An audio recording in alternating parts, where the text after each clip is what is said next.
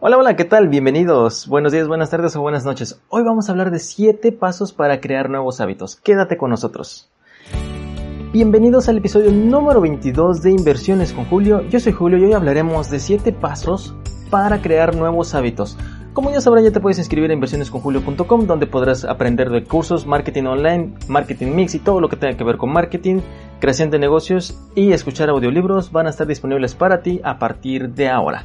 Muy bien, Muchas veces todos tenemos un sueño, proyectos que queremos mejorar como personas y profesionales, pero te aseguro que todo esto es muy difícil y casi imposible si no tenemos buenos hábitos.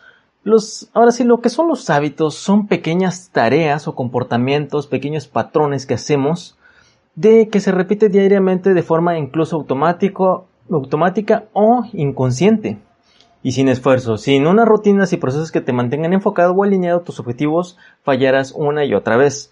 Tener nuevos objetivos sin nuevos hábitos es como tener un coche sin ruedas. Los hábitos son las ruedas de tu coche de tu vehículo para poder avanzar hacia tus objetivos. Además, seguro que esto no es nada nuevo y que ya lo habías escuchado anteriormente. Yo estoy seguro que sí. Poder del Internet. Pero, como ya sabrás, la importancia que tienen los hábitos debes de tener en cuenta de que cuesta trabajo cambiarlos e incluso mantenerlos. Y los típicos propósitos de año nuevo de hacer ejercicio, de las 12 uvas, de comer más sano, hacer ejercicio, bajar de peso, marcar ese six pack que tenemos y terminamos tomando pura six pero de otro tipo, pues eso al final lo terminamos dejando eh, y según demuestran algunos estudios de que el 45% de lo que hacemos diario es, son hábitos prácticamente. Así que esa cifra es fácil de entender y nuestros nuevos hábitos o nuestros hábitos determinan en gran medida nuestra vida. Todo lo que hacemos va a tener una reacción. Y de esa forma piensa qué quieres cambiar, qué rutinas quieres incorporar a tu, a tu vida para mejorarla, qué te gustaría cambiar de ti o mejorarlo más que nada y ahora sí, te vamos a poner de una forma muy sencilla aquí en Inversiones con Julio cómo puedes cambiar y mejorar esos hábitos. La primera, primera pregunta o lo que debemos de tomar en cuenta es cómo se crea un hábito. Los hábitos buenos o malos se, no se crean espontáneamente, se lleva un proceso muy largo para poder generarlo. Y es un resultado de una acción que se repite constantemente. Todos los días se ve reforzada a consecuencia de, algo, de alguna recompensa. La, ahora sí, la formación psicológica de los hábitos es, ahora sí, del proceso, es un proceso de aprendizaje que se lleva a cabo que se mantiene en tres factores, lo que es el, el estímulo activador, lo que es la acción y la recompensa. El estímulo activador es el que promueve el inicio de una conducta, algo que detona, que hace que te que desarrolles esa, esa, conducta en ese momento y la acción es lo que vas a llevar ahora sí a cabo. Una vez que tienes un detonador, vas a hacer una acción y posteriormente obtienes una recompensa o una causa debido a eso. Así que, para que el hábito se cree, debemos hacer repetidamente diferentes actitudes y acciones un número de veces para que el cerebro crea conexiones nuevas, neurales, implicadas en la realización de la conducta que queremos fomentar y por lo cual la factor clave es, escucha muy bien, la factor clave es la repetición. Y de esa forma es como el cerebro establece esa conexión neuronal y entonces la acción se iniciará siempre que aparezcan los estímulos activadores y estos se van a convertir en hábitos que se ejecutarán de forma prácticamente automática. Vámonos con el paso número uno, que es la preparación. Tienes que tomar una libreta ahora mismo, te doy chance, ve por tu libreta, tienes que enumerar una lista ahora sí de trabajo. Los hábitos que deseas cambiar y cuáles pondrás en su lugar, qué hábitos no te gustan y qué hábitos vas a sustituir con esos ya sea, por ejemplo, el hábito que tengas de fumar, el hábito de las compras compulsivas, el hábito de, de pasar mucho tiempo en el teléfono, esos hábitos, o de estar viendo demasiadas este, series o cosas que no te dejan mucho eh, en tu vida cotidiana, todo eso lo puedes manejar y te puede ayudar bastante a que tú puedas tener ese cambio. Y esos hábitos tienes que hacer una lista. Una vez que termines tu, lista de los buenos hábitos y los malos hábitos, tienes que sustituir. Cada vez que pongas un hábito malo, pon un hábito bueno, que son los que quieres obtener. Y los hábitos que deseas adquirir, debes de también reportarlos de una forma de que tienes que, por ejemplo, dedicarle más tiempo a mi hijo, a mis cachorros, hacer algún deporte, tener la casa ordenada. Y en primer lugar es normal y es necesario que identifiques de forma concreta qué hábitos deseas adquirir por a partir de cuáles son tus metas, de qué te va a servir ese hábito, si tiene alguna, algún efecto, si tiene algún efecto positivo ese hábito, por qué quisieras tenerlo, qué, qué consecuencia o qué vas a obtener a cambio de eso.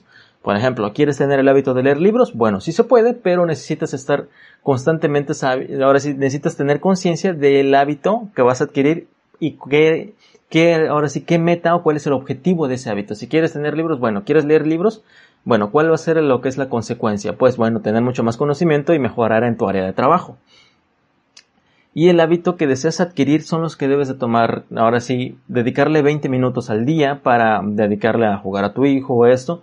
Y esos hábitos malos que tengas, trata de sustituirlos por esos buenos. Esa es la preparación. El segundo paso es fomentar la autoconfianza, la mejor versión de mí mismo. Tienes que esperar cosas de ti mismo antes de poder hacerlas, dice Michael Jordan. Muchas veces nuestro mayor impedimento es la falta de autoconfianza a la hora de iniciar.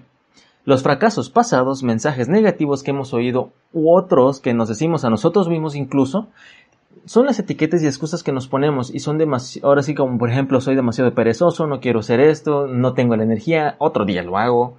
Todo eso que ahora sí quiero, todos los quiero, pero no, no puedo y que nos decimos, para empezar esto, ahora sí iniciamos que, ah, lo hacemos otro día, empezamos el lunes, empezamos esto, el otro, el otro.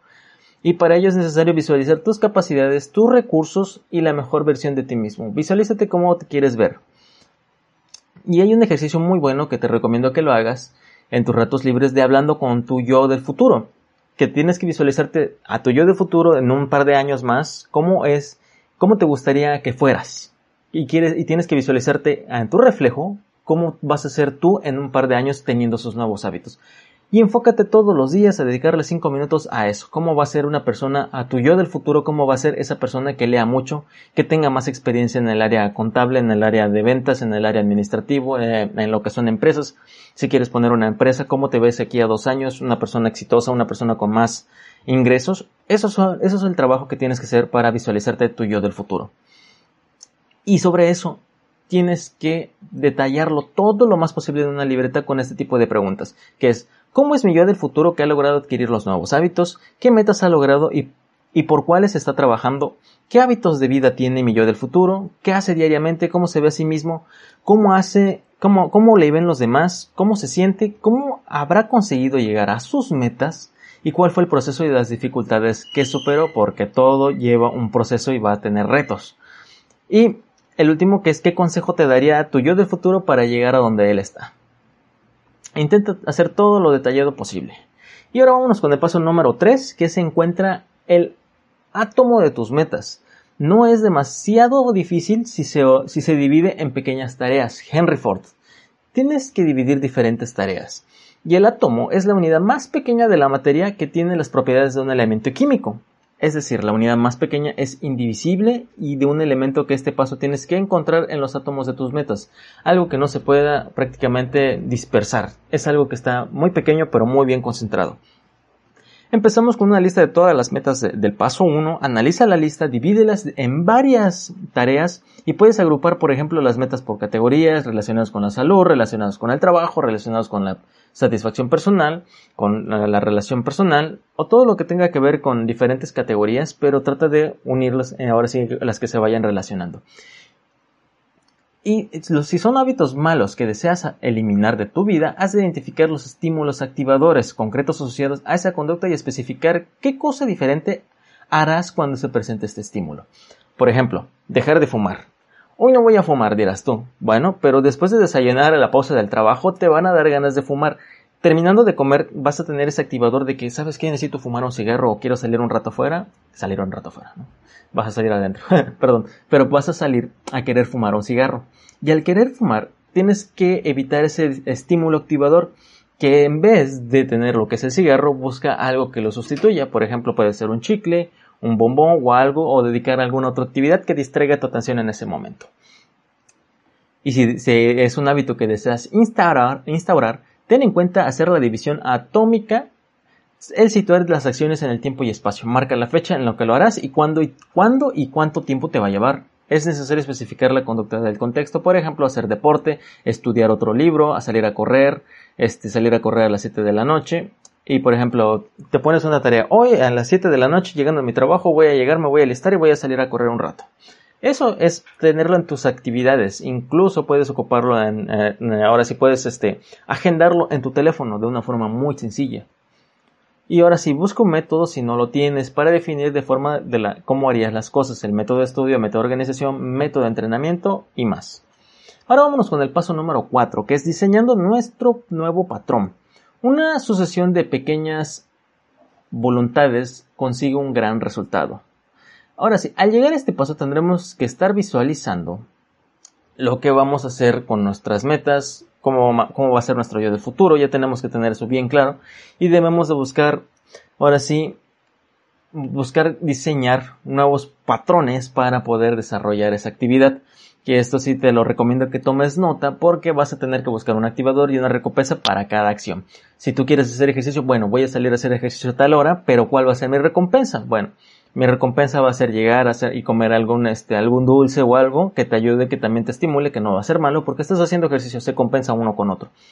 Y que debes de ponerlo en marcha. Ahora, si tienes que recompensarlo, por ejemplo, realizaste una venta, bueno, puedes darte un gusto de un 10% separarlo para ahorrar y otro 10% para darte un pequeño gusto a ti. Es una forma, un ejemplo.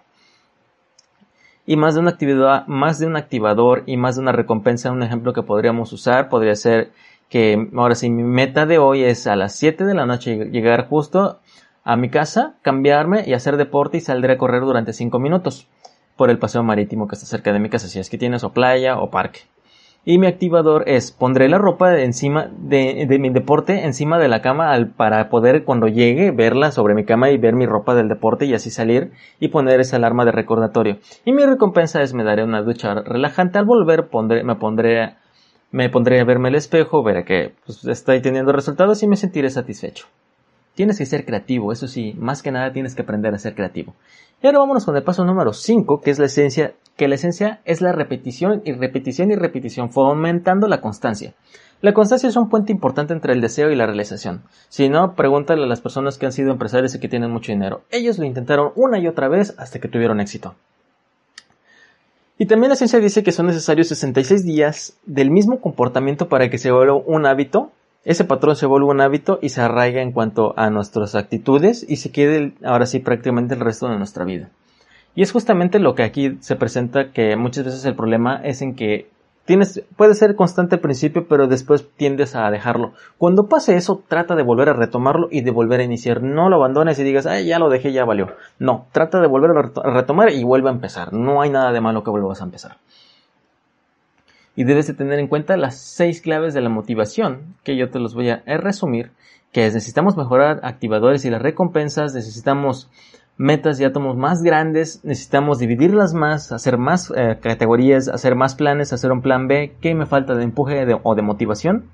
Y, me, y si me digo cosas negativas a mí mismo que me desmoralizan, y no, no dejo que me arranque, no dejo avanzar o no me, no me dejo avanzar a mí mismo, conecta más con la versión de ti, de ti mismo al futuro. O sea, tu, tu yo del futuro trata de conectarte más con él, incluso hazlo a tu amigo, trata de hablar con él. Verás que es muy interesante conocer a tu yo del futuro. Y ahora vámonos con el paso número 6, que es avanza poco a poco y no tengas prisa de llegar. Algo que sí te voy a recomendar es mucha paciencia para iniciar todo esto. Trata de no estresarte, sí, enfócate en tu yo del futuro, pero también disfruta todo el proceso, porque no te puedes mortificar o castigar por el simple hecho de no tener los resultados que tú quieres o, del, o que tiene el yo del futuro. Tienes que hacerlo constante, paso por paso, baby step, pasitos de bebé y avanzar poco a poco, ¿va? Si se quiere ascender por cuestiones ahora sí empinadas, es necesario al principio andar despacio, Shakespeare. Ya lo comentamos varias veces, que no se trata de ahora sí pasos grandes, sino pequeños pasos de bebé para ir avanzando.